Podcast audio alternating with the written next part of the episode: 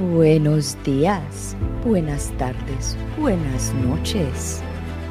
Esto es un saludo global para todas las personas del planeta, incluyendo a los aliens. Y aquí tu conductora global, Gloria Londoño. Muy buenos días a todos. Aquí ya pudiendo decir mi nombre, Gloria Londoño, con esa tranquilidad y frescura, digámoslo así.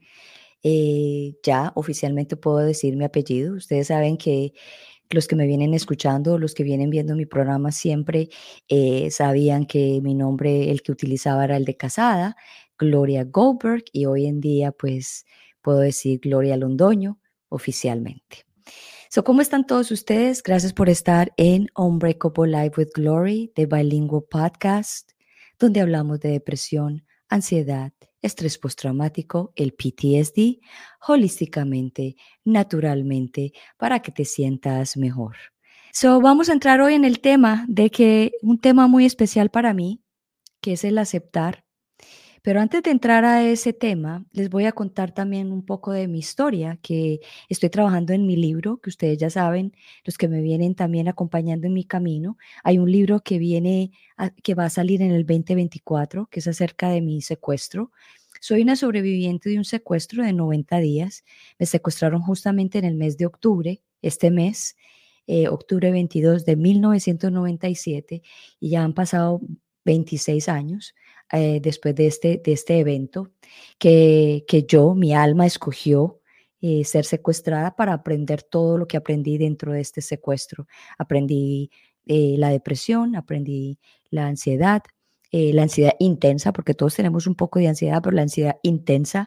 Aprendí el PTSD, el estrés postraumático que queda después de, un, de, un, de, un, de una situación traumática. Y me tocó aceptar, me tocó aceptar eh, para poder transformar ese trauma. Yo antes, cuando estaba dentro, dentro del secuestro y después del secuestro, decía, ¿por qué yo? ¿Por qué yo? ¿Y por qué a mí? ¿Por qué a mí? Y brava con la vida, brava porque a mí eh, yo no he hecho nada, yo no, eh, yo no, no sé por qué estoy aquí. Y era una constante, constante, constante eh, rabia y enojada con la vida porque me había tocado eso. Hasta que un día desperté y me di cuenta que lo que me había pasado era una, un tremendo entrenamiento de supervivencia un tremendo entrenamiento de amor propio, un tremendo entrenamiento de aceptar, porque estando en el secuestro llegó un punto que me tocó, me tocó aceptar. Y cuando empecé, cuando, me, cuando completamente acepté la situación, es cuando los milagros empezaron a aparecer. Estando 11 días dentro del secuestro, eh, después de estar diciendo por qué a mí, por qué a mí, ya las lágrimas no me salían del cuerpo, eh, ya no me salía absolutamente nada, ya estaba como anestesiada de la situación y dije, me voy a relajar, es lo que es y punto. Esto es lo único que tengo, este es el momento del presente que tengo y esto lo tengo que aceptar tal cual. En el momento que yo hice y me relajé, empezaron a surgir que me daban más, más tiempo para bañarme. Me cambiaron el champú, eh, me dieron mejor comida, me traían más agua, eh, me trajeron otros panties, porque solamente tenía un solo panty, me trajeron más panties para poderme cambiar.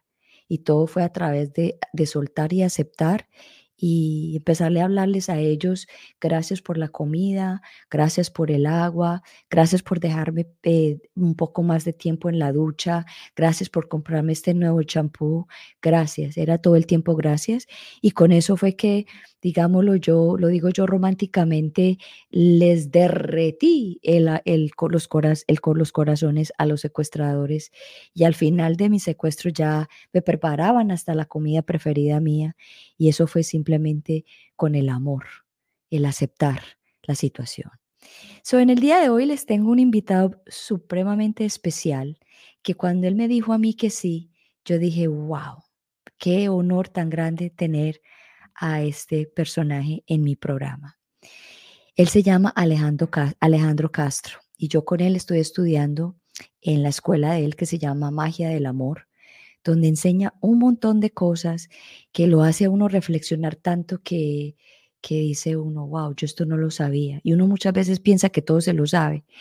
Y cuando uno entra a la escuela de él a estudiar, estos temas tan, tan profundos, ahí dice uno, wow, esto me falta, esto me falta, esto me falta. Y es, una, y es un, un, aprendizaje espectacular porque él lo cuenta de una forma tan natural y tan orgánica que cuando él aceptó la invitación a mi programa, dije yo, sí, hagámoslo. Ahí yo feliz porque él es orgánico tal cual como yo.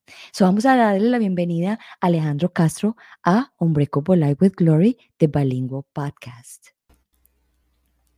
Hola Alejandro. Glorita, mm, qué bueno estar acá compartiendo contigo. No, yo feliz, encantada y un honor tenerte en mi programa porque yo sé que vas a traer muchísima sabiduría a este programa y mucho conocimiento para muchas personas en el día de hoy que tanto lo necesitan y que necesitan escuchar lo que están escuchando en el día de hoy. Qué rico, qué chévere poder seguir compartiendo pues toda esta información que, pues, que he tenido durante mucho tiempo y la he aplicado y he verificado los resultados tan poderosos y que tú también la has podido verificar y, mm, haber cosechado esos bonitos frutos de, de ese trabajo de sabiduría de la aceptación. Así es, Alejandro, yo sé que muchísimas personas te conocen, pero yo sé que también hay muchísimas personas que te, que te quisieran conocer. So, ¿Quién es Alejandro Castro? ¿A qué se dedica? Y quién es? Ok. Eh, mm, yo soy, bueno, pues me formé como psicoterapeuta eh, y bueno, hoy en día pues eh, ese es mi trabajo. aparte pues tengo, digo yo, un legado familiar en la cual por, por correspondencia, digo yo, pues tuve mm, a mis dos padres también muy buscadores de toda esta bonita información de sabiduría, de toda esta información, tanto eh, mi padre buscador de, de, nueva información y bueno, eh, me enseñó mucho todo el tema del autoconocimiento que es tan poderoso a través de una herramienta muy poderosa que se llama el Enneagrama y todo el legado filosófico y espiritual que, que tiene el Enneagrama a través de estos eh, maestros sufis.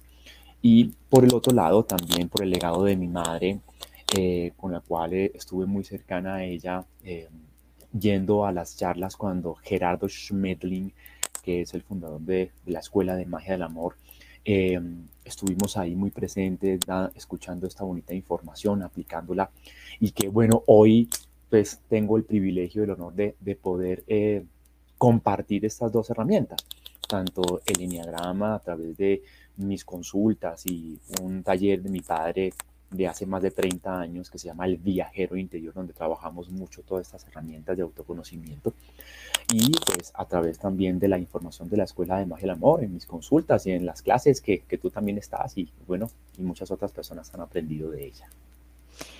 Wow, espectacular. So, desde muy chiquitito estás, eh, estás envuelto en todo este conocimiento de transformación y de sabiduría. Sí, ya desde hace, pues sí, desde desde que nací ando escuchando toda esta información. Eh, en esa época estaba muy de moda como en los en, el 84 más o menos. Eh, apareció una información bien interesante, no sé si te acuerdas, de Connie, Connie Méndez, eh, mm, que es la metafísica. No sé si te acuerdas. no, no fue muy famoso en, esa época. Bueno, pues parece que yo, soy un poquito mayor que tú, creo. No, no, no tanto eso, sino que en esa época yo no, no estaba ni consciente. Eso, ni sabía que eso existía. Bueno, fueron muy famosos esos libros de, la, de, metafísica, uno muy poderoso que se llama Cuatro en Uno, y bueno, hablaba todo esto también de, en esa época pues estaba, se estaba hablando del poder de la atracción y cómo puedes manifestar cosas y no sé qué, y cómo, eh, y poco a poco se empezó a, a, llenarse de información muy bonita y, y bueno, hoy tenemos pues, hoy en día hay mucha información muy poderosa. Así es, Alejandro. Hoy día tenemos un tema espectacular que es el, tema de aceptar. Y yo dije hoy en las redes sociales que muchas veces nosotros decimos, sí, yo acepto, yo acepto, pero cuando nos pasa una situación, ahí es cuando, ah, yo no quiero eso o yo no acepto eso. Entonces, ahí no es la, realmente la aceptación. Me encantaría que nos contara para ti qué es la aceptación.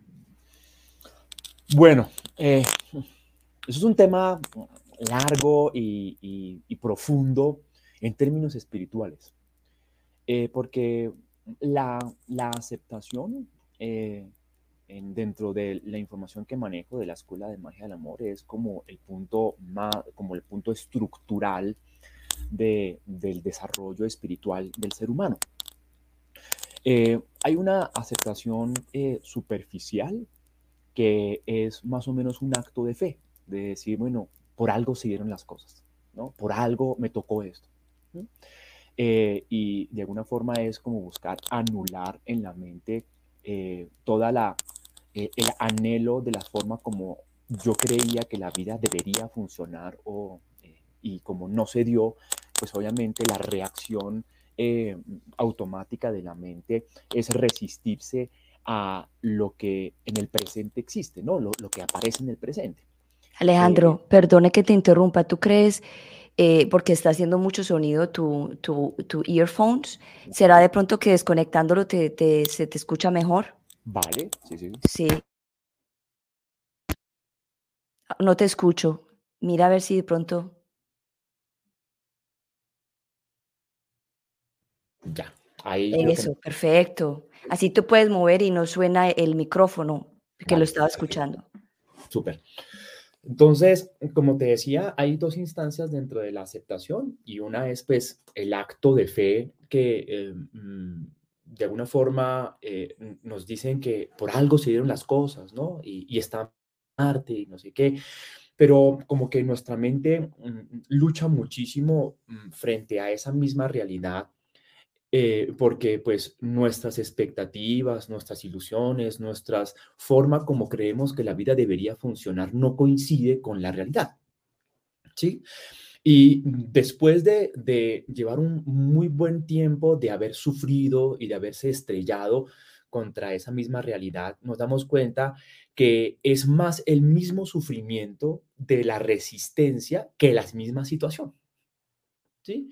Y entonces, cuando logramos hacerle el cambio de chip precisamente a la expectativa, porque en últimas la aceptación es la renuncia a la expectativa, ¿sí? Y cuando yo renuncio a esa expectativa, entonces mi mente ya no puede agarrarse de, de la de la fantasía, sino entonces aparece el fluir con lo que en ese momento aparece y entonces se da la aceptación. Que en últimas, en procesos de duelo, precisamente hay una serie de etapas donde la persona va pasando. Entonces, obviamente, la primera etapa del proceso de duelo es la resistencia a la realidad. ¿Por qué no puedo? ¿Por qué se murió esta persona? ¿Por qué me quitaron la libertad? ¿Por qué no puedo tener un hijo? ¿Por qué no puedo ser el gerente? ¿Por qué no puedo no sé qué? Y entonces tengo un anhelo de la forma como yo creo que la vida debería funcionar. Pero cuando nos damos cuenta que estamos sufriendo y perdiendo cantidad de energía vital por la lucha hacia la realidad, entonces empezamos, obviamente hay como una, como una caída, una caída de energía vital, donde llega un momento donde si no hacemos un cambio mental, evidentemente consumimos tanto la energía vital que nuestra mente ya no puede ni siquiera pensar bien. Y como no puede inclusive pensar bien, entonces aparecen todos unos síntomas muy complicados de la conducta, pues que requiere ya pues una guía eh, psiquiátrica porque eh, necesitas alguna clase de medicamento para que no llegues a un punto de oscuridad mental donde inclusive te puedas hacer daño a ti mismo o daño a los demás por la, por la em, eh, eh, reacción a no aceptar la realidad. Entonces aparece el sufrimiento, la no aceptación, la ira, y la ira me lleva entonces a reaccionar y aparece entonces el ataque a mí mismo. Entonces no como, eh, me hago daño o le hago daño a los demás. Y eso es un punto muy complicado que evidentemente pues requiere una, eh, un acompañamiento psiquiátrico, psicológico para que no te vayas a destruir o destruyas a los demás. Pero después de ese proceso, que se dice que hay un momento donde el ser humano logra en algún momento empezar a darse cuenta de su sufrimiento y logra sacar de su mente esa idea de la cual estaba sostenida su sufrimiento, en ese momento entonces empieza a subir, otra vez la energía vital y empieza a reconocer que hay algo más valioso, mucho más importante que la expectativa. ¿sí? Y ese es un clic poderosísimo para la mente porque es cuando se agarra de, puede ser, de otras cosas externas o se agarra de algo interior que es mucho más valioso. Entonces, cuando en términos espirituales, cuando de repente nuestra mente busca agarrarse de otra cosa externa, es porque cambia un juguete por otro juguete. Claro, sí. Ok, Eh, sí, sigue, sigue. y entonces, pues, eh, el cambiar un juguete por otro juguete es eh, de alguna forma buscando que mi mente eh, coja un flotador y no se hunda. Entonces, si bien en algún nivel es valioso hacerlo cuando no tenemos herramientas espirituales de agarrarnos de cosas que tienen que ver más con nuestro interior. Y esa es una parte poderosa porque nosotros los seres humanos se nos olvidó una parte importantísima para la vida, nuestro mundo interior. Pareciera que nuestro mundo interior es el que menos existe en nuestro diario vivir.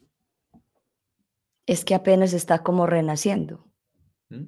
O sea, así Sí, lo veo yo. Yo del mundo interior nunca había escuchado hasta hace 12 años atrás. Para mí, para sí, mí. sí, sí, de acuerdo. Porque aparte, pues, mm, ya sea por la ignorancia espiritual en la que, pues, socialmente hemos estado y que, pues, cada vez aparece más información que nos invita a que se active, a que se despierte ese mundo interior.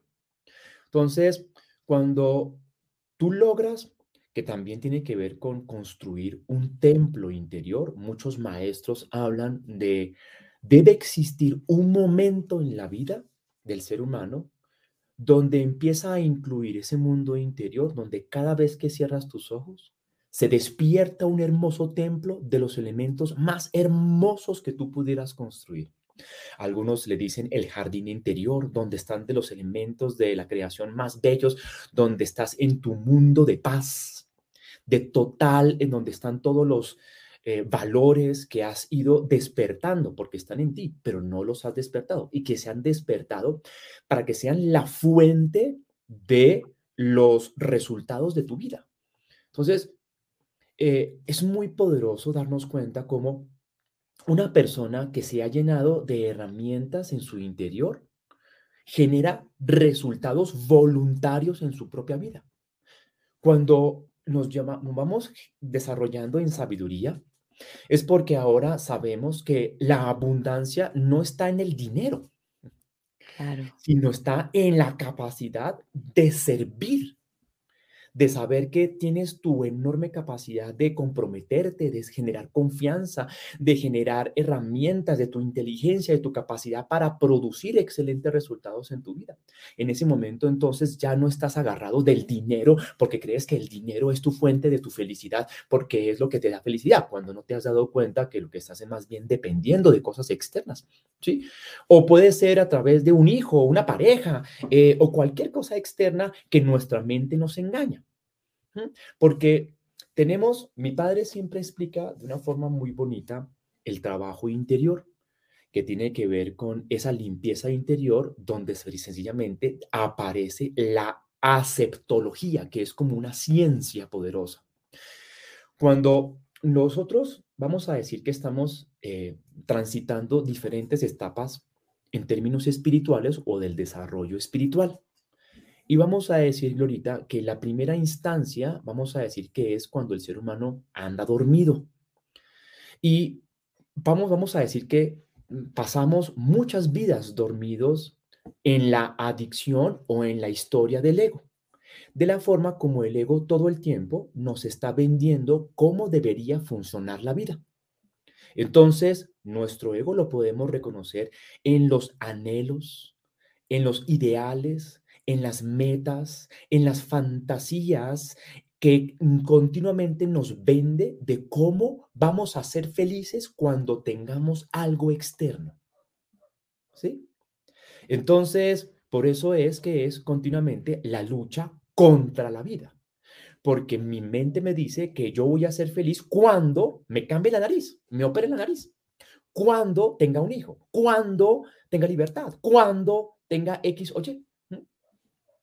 Pero cuando logramos ver que el problema sencillamente es el anhelo o la expectativa que nuestro ego nos está vendiendo, y eso solamente ocurre cuando ya hemos sufrido suficiente, cuando ya nos hemos estrellado una y otra vez, porque unas veces podemos lograr lo que nuestro ego nos vende, pero lo más bonito es que la vida tiene una premisa muy poderosa que nuestro ego no logra entender. Y es que nada es permanente. Nada es permanente.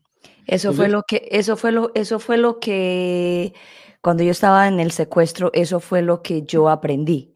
Porque llegó, yo, yo llegué a sentir en, en un punto que el tiempo era súper lento, súper lento. Y en el momento que yo dije, esto es temporal, el tiempo se, se, se aceleró en mi, en mi caso. Y cuando tú dices que, que lo que acabas de decir acerca de, se me fue la palabra ya a mí. sí. Entonces, mira, yendo oh, con, con, esa partecita de que nada es permanente. Eh, nada es permanente, sí. Sí, es esa, mm, ese darme cuenta que mi ego, que está construido por esos anhelos, esas expectativas de la forma como creo que voy a ser feliz, cuando me doy cuenta que en un momento puedo tener una altísima riqueza y puede ser supremamente abundante, pero al otro día no puedes tener nada. Y eso no lo enseña la vida. Si más no recuerdas, eh, creo que todos conocemos precisamente el terremoto tan complicado y tan nefasto de Turquía. Todas las personas con sus casas, con sus negocios, con sus cosas materiales, y de repente al día siguiente destruido todo, todo lo que habías construido durante toda tu vida. Imagínate una persona de 60 y pucho años que tiene sus negocios, sus casas, sus apartamentos y todo esto en función y de repente al día siguiente no tiene nada. ¿Mm? Entonces, claramente, mi ego me dice que esas cosas externas me dan seguridad, pero eso precisamente es lo más falso que nuestra mente no logra comprender. ¿Sí?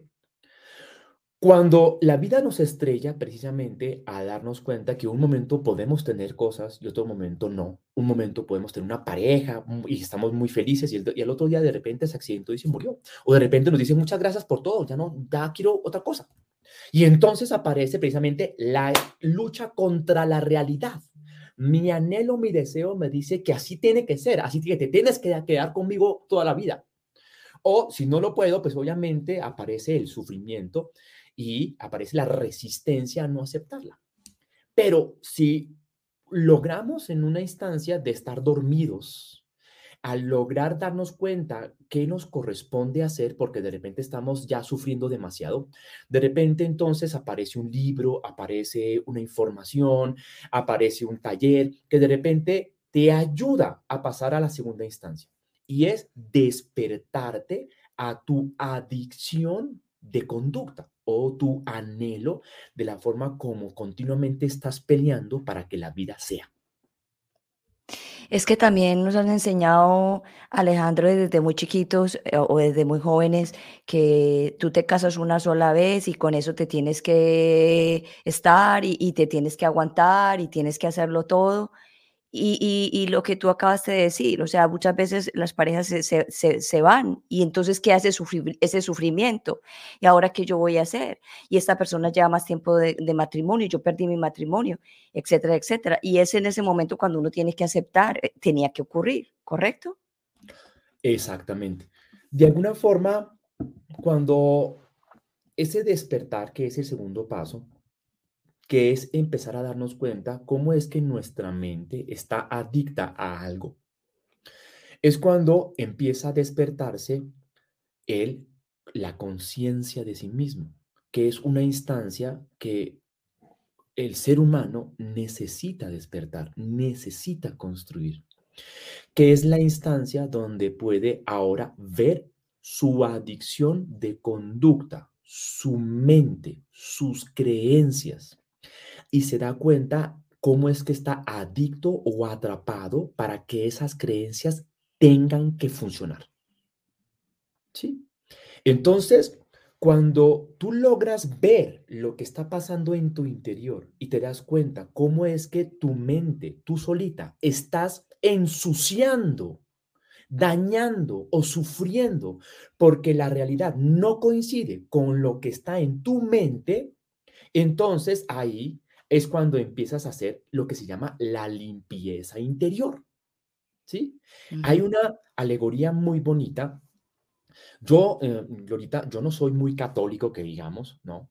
Pero me gusta mucho cómo este Gerardo expresa o explica todas esas parábolas bonitas de Jesús en términos psicológicos y espirituales. Entonces, hay una partecita que muchas veces se entiende muy mal cuando Jesús entra al templo y saca a estos traficantes y ladrones que están ahí em, convirtiendo el templo en un eh, lugar de juego y de mercaderes, ¿sí? Y entonces lo saca a fustigazos o a patadas, no me acuerdo cómo, cómo exactamente la palabra. A latigazos. A latigazos, ¿cierto? Y les dice, este templo de oración lo han convertido en cueva de ladrones, ¿sí? Esa es una alegoría que muchas veces nosotros no logramos entender a dónde se está refiriendo. Porque si lo tomamos literalmente, Jesús entonces es el más contradictorio del mundo. Así es. Porque ¿cómo así que un día dice, amad a tus enemigos, deseadle el bien a quienes os injurian o calumnian, y otro día está lleno de ira, sacando a patadas a los que están traficando en el templo? Es totalmente contradictorio, porque si lo tomamos literal, literalmente las parábolas de Jesús, entonces la vamos a entender muy mal.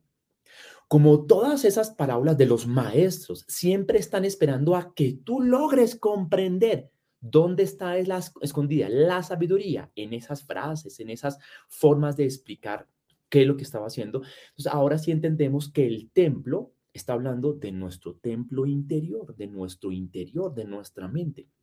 Y que es tu responsabilidad sacar a fustigazos todos tus pensamientos que te están llevando a sufrir o pelear contra la realidad. ¿Sí? Entonces, e inclusive no solamente Jesús lo hablaba, sino que también en otros libros, también filosóficos, muy espirituales, también lo viven hablando. Está en el libro este famoso del Baba Gita, de este gran Arjuna, este gran guerrero, que precisamente también está buscando limpiar el, el, reino. Eh, y eso también, también está hablando de esa instancia donde en el segundo paso, cuando empezamos a desarrollar ese autoobservador, autoobservarse, ver qué está pasando con tus pensamientos y cómo es que no puedes dejar de renunciar o pelear para que se den, en ese momento te das cuenta que el problema de tu sufrimiento no es la realidad. Son tus pensamientos que luchan contra la realidad. Wow, ¿cómo puede una persona que apenas está despertando empezar a, ver esos pensamientos o, empezar a aceptar la realidad? Claro. Entonces, eh, eh, definitivamente eh, hay que mm, permitirse una serie de pasos que es algo que se llama la saturación. Entonces, solamente cuando hemos peleado tanto de la forma como creo que la vida debe funcionar y estrellándonos tanto, porque estoy tratando de cambiar al presidente y no lo logro cambiar. Estoy tratando de cambiar a mi pareja y no la logro cambiar. Estoy tratando de cambiar la economía del país y no la logro cambiar. Estoy tratando de cambiar para que exista paz en el mundo y no logro cambiarlo. Cuando ya he sufrido y he peleado bastante, es porque ya estoy curtido en la lucha contra la realidad. Y en ese momento es cuando nuestra mente empieza a abrir una nueva forma de entender la realidad, porque la que estaba haciendo, por más que lo intentaba, no funcionaba. ¿Sí? Sin bien, lo bonito de la información de la Escuela de Magia del Amor eh, nos ayuda a entender que existen tres clases de seres humanos. Unos que son los que luchan contra la realidad y pueden cambiar la realidad, pero no va a ser algo que te genere paz o mejoramiento o satisfacción.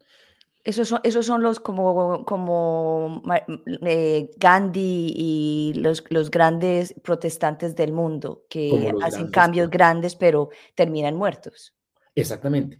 O terminan pues muy mal por todas las situaciones de, de, desastres, por unos ideales que sí, muy nobles, que claramente nosotros los vemos como estos nobles seres humanos que han cambiado las situaciones del planeta, ejemplo como dices Gandhi cuando liberó eh, a la India de los ingleses, o también Lincoln eh, con su Carta de la Libertad, o tantos seres humanos que han hecho estos, estos cambios sociales muy poderosos.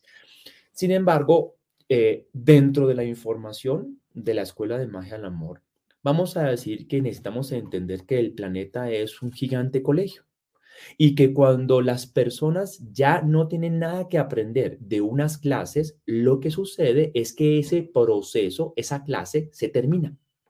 ¿Y cómo se termina? Pues a través de lo que se llama el primer ser humano, que se llama el ignorante de turno. Oh. Y ese ignorante de turno los maestros le dan todas las herramientas para que pueda hacer esos cambios sociales.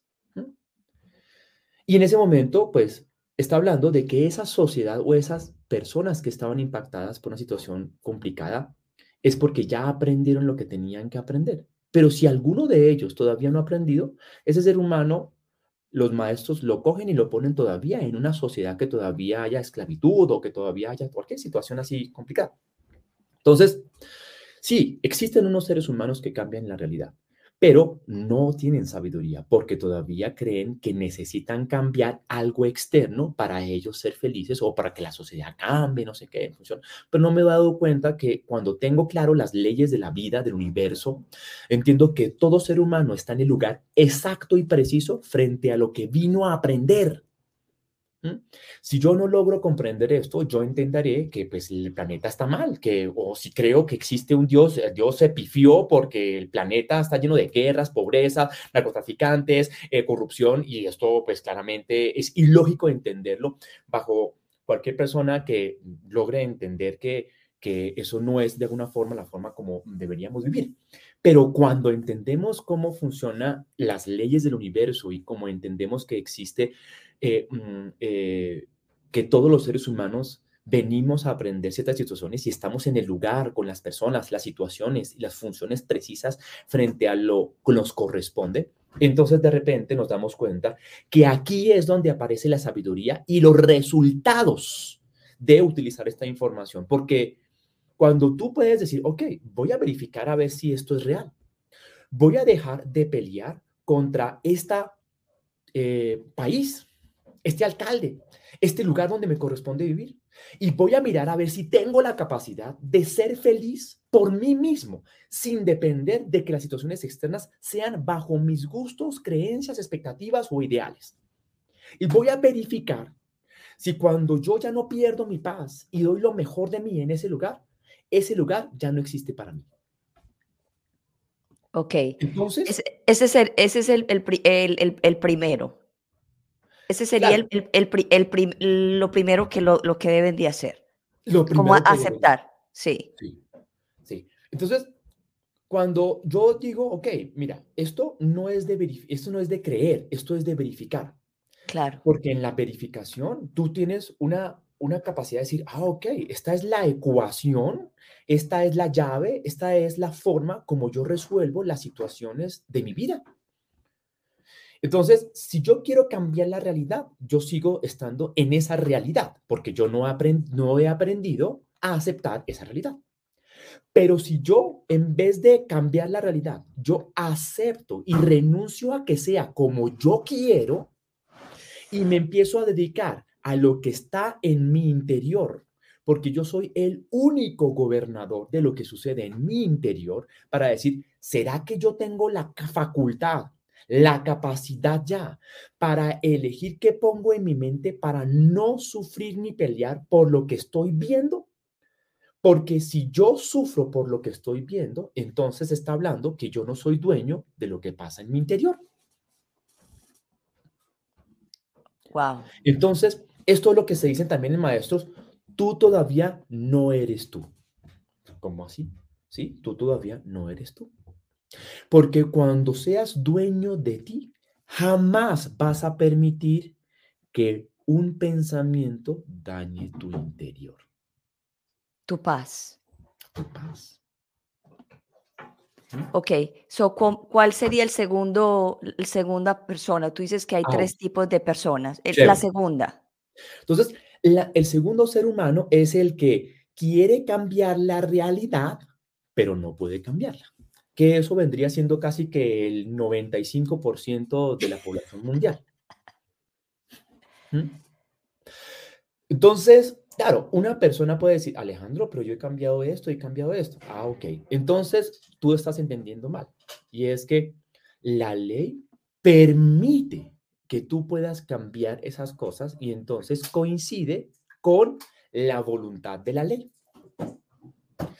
Pero hay cosas que tú te darás cuenta que no puedes cambiar. Entonces, la ley te está diciendo que esas cosas no las puedes cambiar. ¿Y cómo lo puedes reconocer? Porque tú tienes toda la capacidad de acción que tú quieras. Haz lo que tú quieras. De alguna forma, por eso está el libre albedrío. Haz lo que se te antoje. Y tú podrás reconocer que hay cosas que sí puedes hacer y otras cosas que no puedes hacer. Yo me acuerdo mucho en una clase tuya, Alejandro, que decías que hablabas mucho de que sí, es muy fácil decir, sí, yo me he preparado, yo he transformado, yo he leído, he estudiado y ya estoy más calmada inter- internamente y todo el cuento, pero cuando se encuentra con alguien o convive con alguien, un papá, mamá, hermanos, una pareja, ahí es donde realmente sabe uno si realmente sí ha avanzado o si está practicando todo lo que ha aprendido porque la convivencia con las otras personas es donde realmente sabemos si realmente hemos aprendido lo, tanto lo que estamos diciendo. De acuerdo, de acuerdo, sí. Las relaciones de, la convivencia son las que más nos enseñan definitivamente a cuidar nuestro interior, porque eh, nuestra mente es muy hábil para convencernos que la otra persona es la que nos está haciendo algo, la que nos está haciendo perder el mal genio. Es que tú me haces, es que tú me pones de mal genio, es que tú me estresas, es que tú me... Cuando eso es totalmente falso. Yo elijo poder ponerme de mal genio con tu actitud. Eso sí es diferente. Entonces. Claro, y afortunadamente la psicología cada vez le haya más razón a todo el contenido espiritual de autogobernarte, de elegir tus pensamientos y tus acciones frente a tu realidad. ¿Sí? Entonces, claro, hay toda una serie de herramientas definitivamente y dentro de otras leyes menores que nos ayudan a verificar cómo actuar frente a las personas que de repente pues no coinciden con nuestros gustos o costumbres, ¿cierto? Donde una premisa muy bonita cuando ya tenemos ese nivel de maestría espiritual que dice esto de los maestros. Los maestros dicen lo que no hacen, hacen lo que no dicen y tienen mucho cuidado en que no se note lo que hacen. Claro. ¿Sí?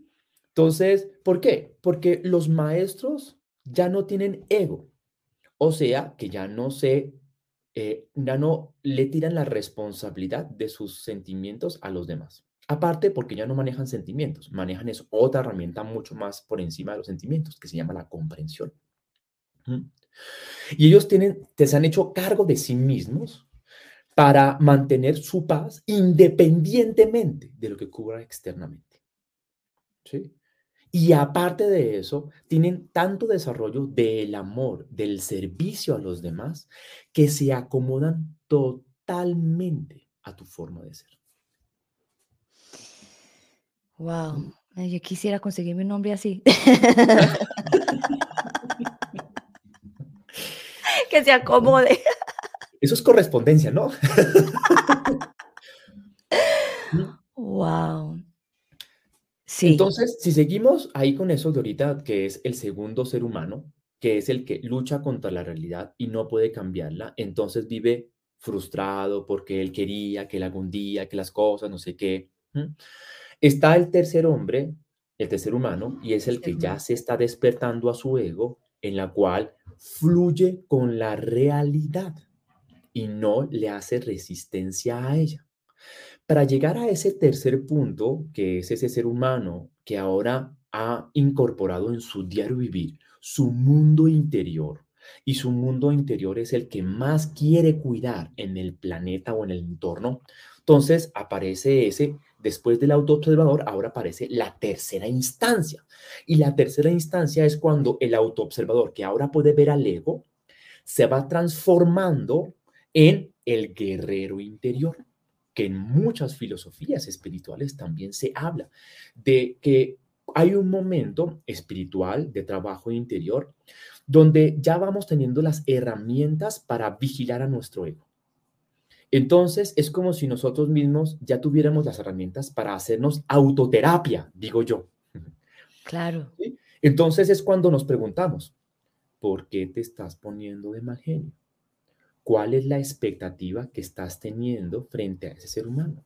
No, es que él debería llegar temprano, es que debería ser ordenado, es que debería, o lo que sea, cualquier pendejada que vivimos peleando contra los seres humanos.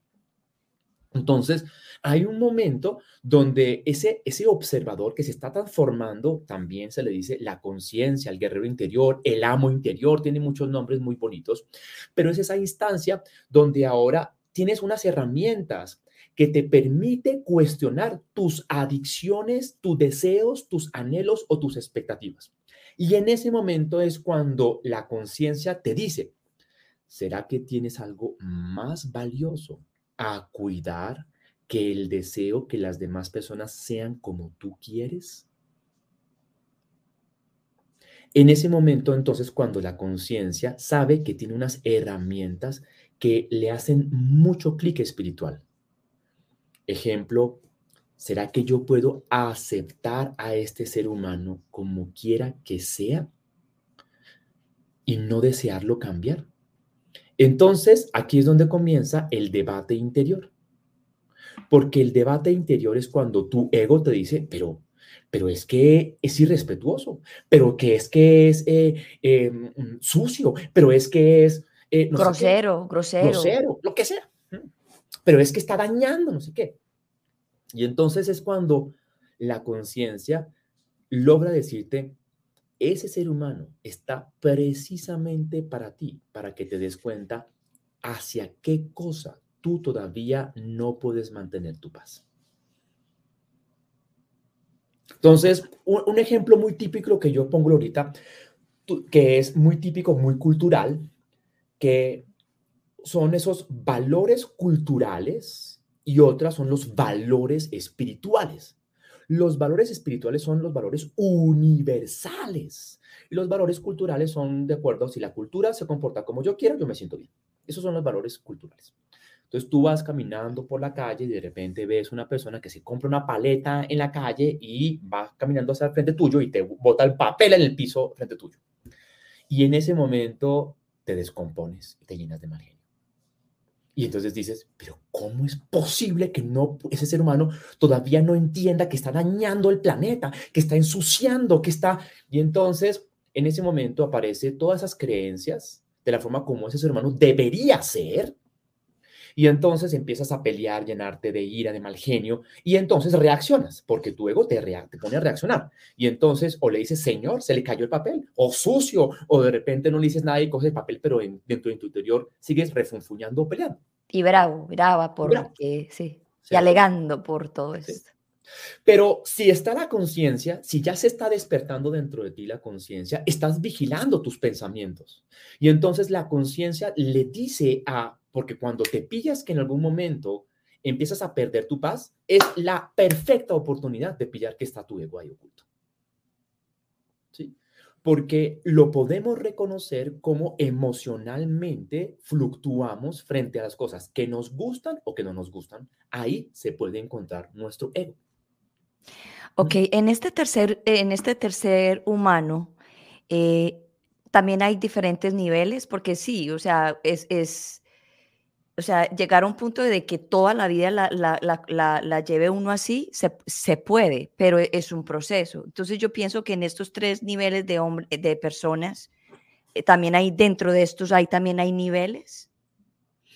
Eh, claro, hay unos subniveles mm, mm, que podrían estar diciendo que, ejemplo, en el tercer hombre, donde no quiere, no quiere cambiar la realidad, puede existir todavía una lucha interior un malestar dentro de tu interior. Todavía estás conquistando ese mundo interior de paz. Y, pero estás haciendo tu propio trabajo para ya no tirarle al otro lo que te corresponde hacer en ti. Entonces, si yo quiero cambiar a la otra persona, obviamente le exijo que coja el papel y lo bote en la caneca porque me lleno de mal genio y de ira. Entonces, yo quiero cambiar al otro para yo sentirme bien y en paz. Entonces quiere decir que yo volví otra vez al segundo paso, querer cambiar la realidad sin que, y dándome cuenta que vivo luchando con ella. Pero en el, tercer, en el tercer hombre que está hablando de vigilar mi mente para cuidarla, es cuando la conciencia le dice a tu ego, ¿por qué te estás poniendo de mal genio?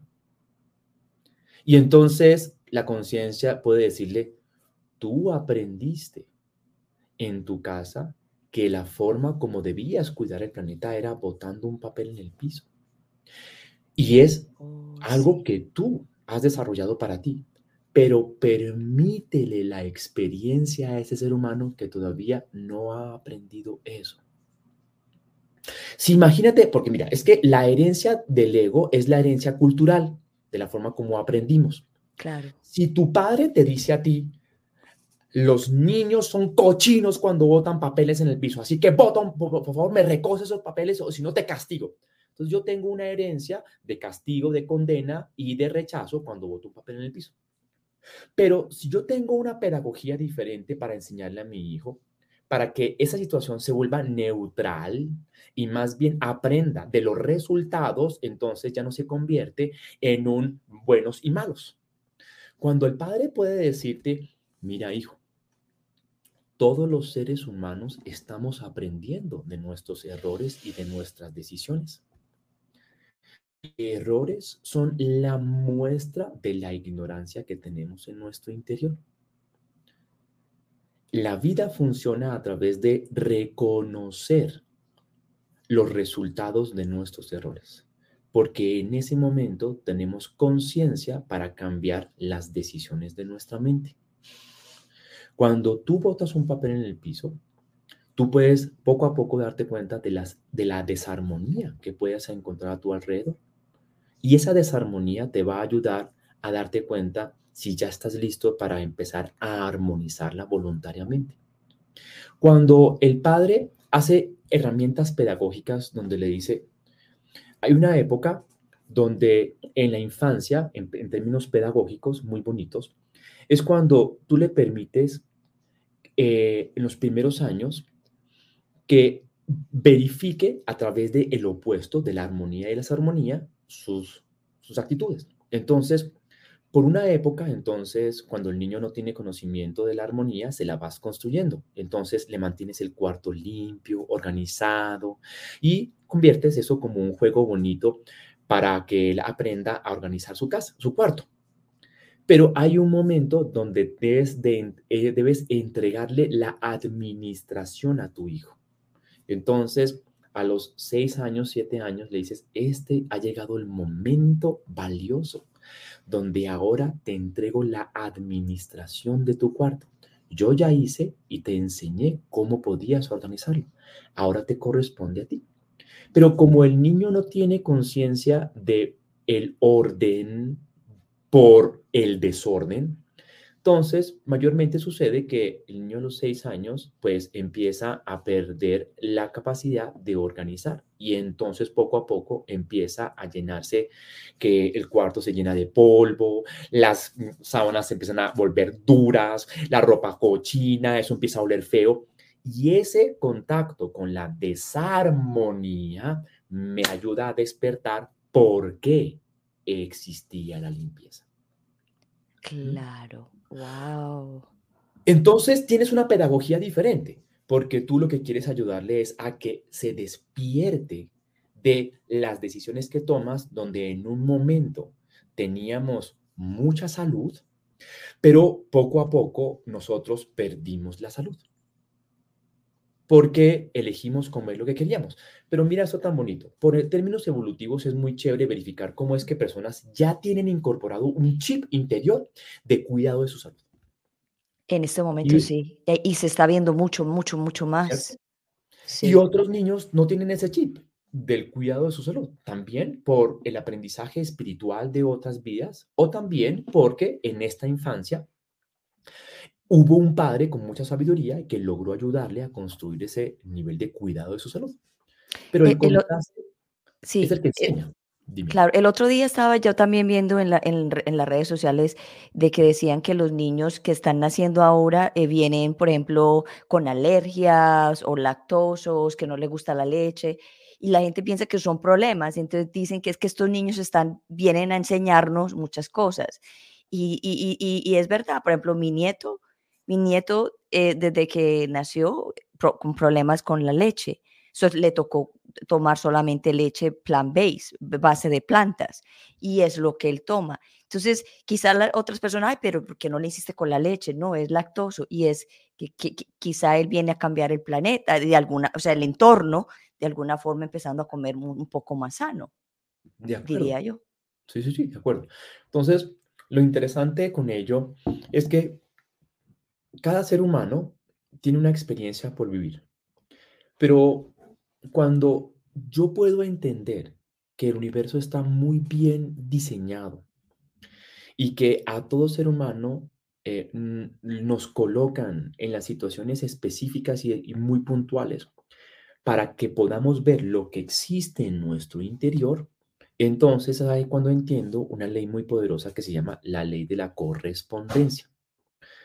La ley de la correspondencia es cuando, a ver, mira, te voy a colocar un ejemplo con ley de correspondencia de una señora de hace un par de meses que me llama y me dice, Alejandro, yo quiero saber por qué siempre aparecen en mis relaciones de pareja mentirosos.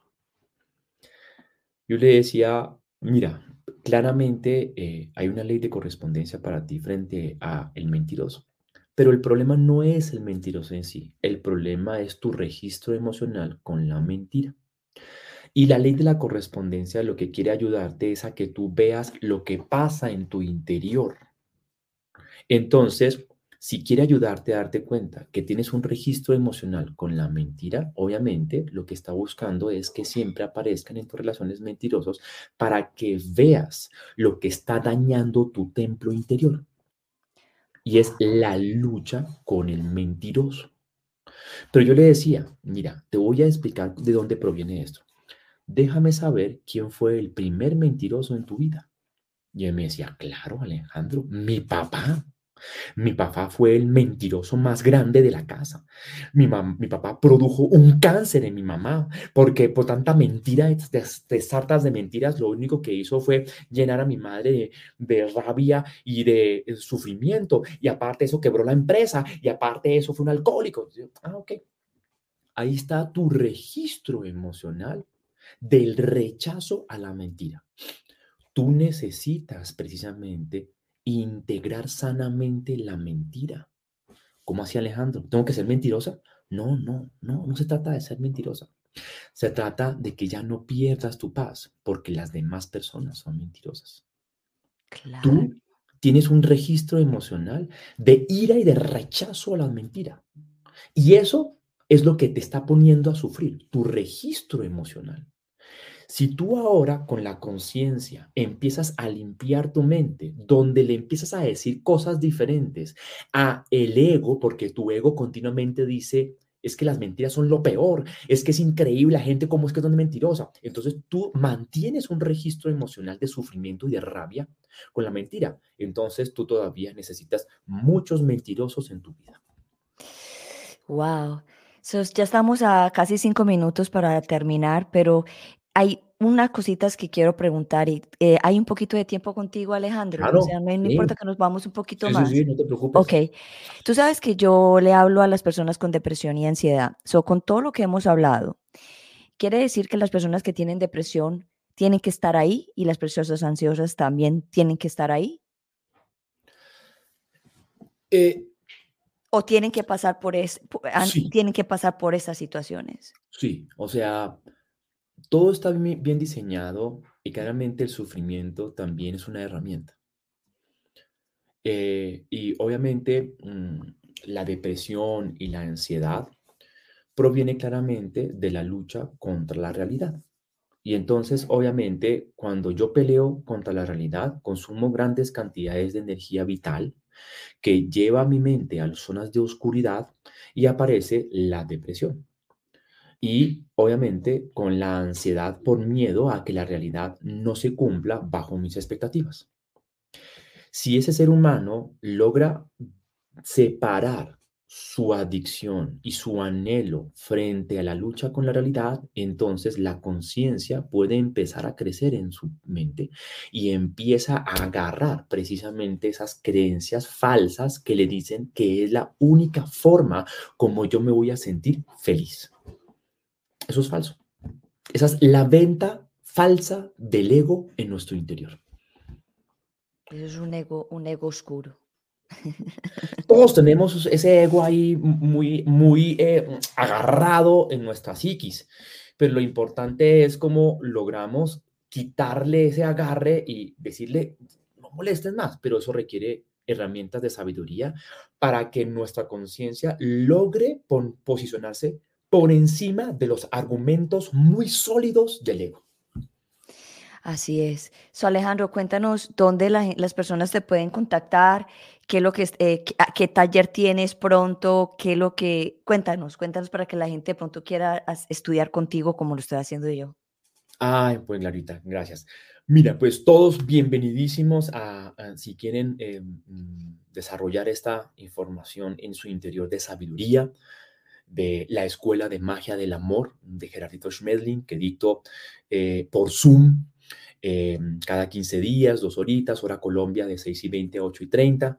Curiosamente, eh, comenzamos un módulo, nueve, un módulo nuevo el 2 de noviembre que se llama Incondicionalidad, una forma de amar, que es un módulo poderosísimo para empezar a reconocer cómo servimos incondicionalmente y eso abre la puerta a la abundancia del ser humano. Eh, que es un módulo supremamente bonito, muy poderoso, así que los que estén interesados, bienvenidísimos a participar y a ser parte de la Escuela de Magia del Amor.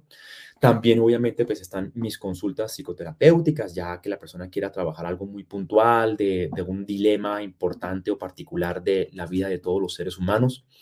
Eh, y también está el taller poderosísimo de mi padre de hace ya más de 35 años que, eh, que se llama El Viajero Interior que es un taller de tres días presenciales donde vamos a meternos a las profundidades de nuestra psiquis para poder develar, revelar a nuestro ego dar, hacer un mapa muy, muy claro de cómo se esconde él y cómo desarrollamos ese autoobservador poderoso para agarrar precisamente a nuestro ego e irlo disolviendo en función de incrementar claramente esa luz interior o la conciencia en nosotros. Así que pues nada, todos los que quieran em, unirse eh, a la Escuela de Magia del Amor, a las consultas, al taller de viajero interior o a mis canales eh, de YouTube, en Instagram, bienvenidísimos. Así es, para las personas que se están escuchando en versión podcast, el Instagram de Alejandro es arroba Alejandro underscore Castro underscore C. So, yo de todas maneras lo tengo en la descripción. Si de pronto no lo alcanzan a, coger, está en la descripción del programa. So, Alejandro, antes de irnos, yo siempre hago esta pregunta a todos mis invitados. Me encantaría que nos regalaras un mensaje para el día de hoy, para las personas que se están pensando quitar la vida. Bueno, eh, para estas personas que mm, de repente se han eh, puesto en un punto de oscuridad muy fuerte, necesitamos primero subir la energía. Y subir la energía nos conecta con la sabiduría que tenemos en nuestra mente, pero que se ha desconectado, está desconectada. Y cuando nos volvemos a conectar con la sabiduría, necesitamos entonces eh, empezar a, ya sea dormir, descansar, buscar, buscar personas que nos quieran muchísimo, para recibir un poco de afecto de las demás personas. Naturaleza, mirar al cielo, mirar el sol, porque todos esos son elementos que nos incorporan energía vital y nos logran conectarnos otra vez con la información de sabiduría, donde, como decía un rey cada vez que miraba su anillo, que estaba escrito, todo es pasajero. Todo es pasajero. Así que esto también va a pasar. Así es. Y otra pregunta más, ¿qué le dirías a, esas familias que han perdido una persona que se ha quitado la vida? Ok. Entonces, en términos espirituales, ese ser humano eh, tomó esa decisión dentro de sus herramientas. Y ese ser humano eh, seguirá su camino de evolución espiritual como cualquier ser humano, porque dentro de las leyes del universo no existe nada malo. No existe nada malo. Todo hace parte de lo que necesitamos aprender. Así que eh, lo único que te corresponde es, es decirle gracias por todo el tiempo que pasamos, por la oportunidad de compartir contigo y sé que ahora estás en tu proceso de evolución, donde seguirás tu evolución como cualquier ser humano. Y ahí es donde está el aceptar. El aceptar. Así es. Así es. Bueno, Alejandro, muchísimas gracias por estar en Unbreakable Life with Glory de Bilingual Podcast. Fue un honor tenerte aquí. Eh, yo sé que esta es la primera vez y ojalá que no sea la última para poder seguir hablando de estos temas, sobre todo el de la depresión y la ansiedad. Hoy quise hablar de la aceptación, que para mí yo creo que es un buen empezar de hablar, de aceptar, aceptar las situaciones que nos pasan en nuestras vidas y te agradezco mucho por tu sabiduría en el día de hoy. A ti, Glorita, te agradezco montones por haberme invitado, por compartir contigo esta charlita bonita y bueno, chévere volvernos a ver. Listo. Voy a cerrar el programa y si te tienes que ir, pues ya tú sabes y nos vemos la próxima vez. Muchísimas gracias. agradezco. Chao, chao. Bueno, ya llegamos a este final de este hermoso programa. Eh, se nos fue un poquito más, pero era importante hacerlo. So, de todas maneras, muchas gracias por estar aquí en un Breakable Life with Glory de Bilingual Podcast, donde hablamos de ansiedad, estrés postraumático, holísticamente, naturalmente para que te sientas mejor. Y aquí tu conductora global, Gloria Londoño. Los veo el próximo miércoles y gracias por estar aquí. Recuerde siempre lo que acabamos de escuchar en el día de hoy o de aprender en el día de hoy. Aceptar, aceptar todo lo que se nos viene encima, aceptar todo lo que vemos para poder sentirnos libres de las cadenas que nos atan y nos hacen sufrir. Los quiero mucho. Chao, chao.